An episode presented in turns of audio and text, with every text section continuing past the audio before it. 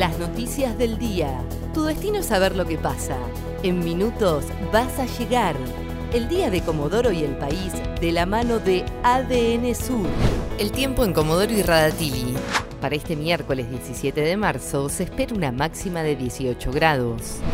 Vacunarán solo a quienes estén anotados en el registro provincial.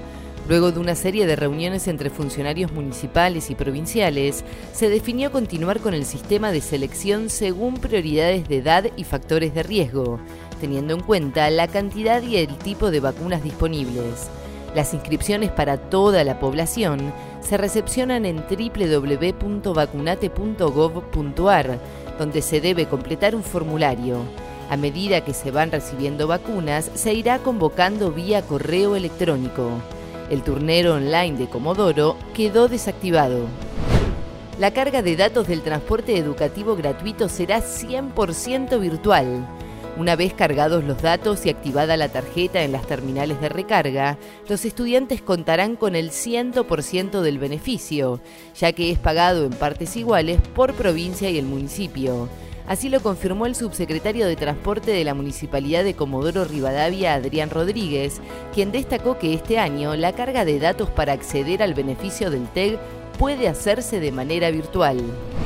Violento robo en Comodoro. Sorprendieron a una mujer cuando dormía, la encerraron y se llevaron joyas.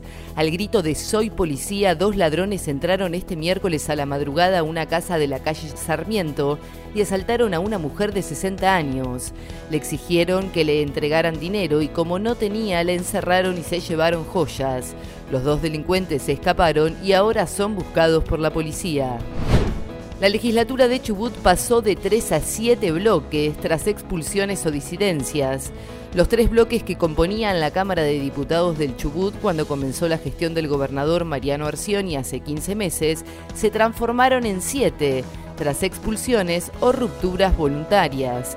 La última división fue notificada en las últimas horas por la diputada Tatiana Goic, que es la dirigente del sindicato de camioneros, que dejó la bancada del Frente de Todos y conformó el bloque Cultura, Educación y Trabajo, según la nota que formalmente presentó en la última sesión realizada ayer confirmaron que las PASO en la Argentina serán el 8 de agosto y las generales el 24 de octubre.